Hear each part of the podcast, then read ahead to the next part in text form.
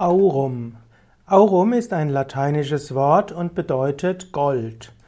Aurum ist also ein Metall und das ist Gold. Gold gilt als ein besonders wertvolles Metall.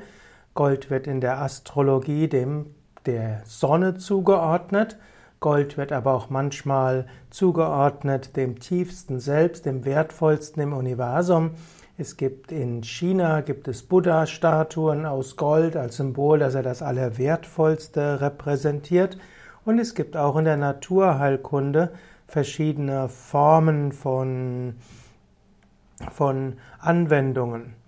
Zum Beispiel gibt es Aurum metallicum als Naturheilmittel hm, und das Aurum metallicum gilt als äh, etwas, was man ist also metallisches Goldpulver. Metallicum heißt Metall und Aurum metallicum wird manchmal angewendet in natürlich sehr stark verdünnter Form bei Bluthochdruck, Gefäßverkalkung, Herpes, Depression, bei Tuberkulose und bei Louis.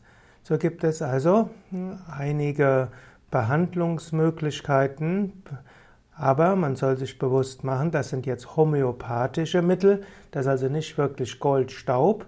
Man nimmt dort zum Beispiel als Tabletten Aurum Metallicum D4 und D6. Und natürlich gilt, wenn man krank ist, sollte man zu einem Arzt gehen und diese Hinweise auf Aurum Metallicum als Naturheilmittel sollte nur, sollte nur eine Anregung sein, in ein Gespräch zu gehen mit einem naturheilkundlichen Arzt, homöopathischen Arzt oder auch Heilpraktiker. Es gibt ein weiteres homöopathisches Medikament, das nennt sich Aurum compostium und Aurum compostium, auch manchmal genannt Aurum compositum, ja, aber korrekt erscheint Aurum composticum zu sein. Und dieses besteht auch aus Weihrauch und Myrrhe. Das sind die drei Gaben der heiligen drei Könige für das äh, Jesuskind, Gold, Weihrauch und Myrrhe. Und wenn man diese in der, homöopathische, in der homöopathischen hm, ja, Dosierung verwendet, scheint es bei autistischen Kindern zu helfen und auch bei dementen Patienten.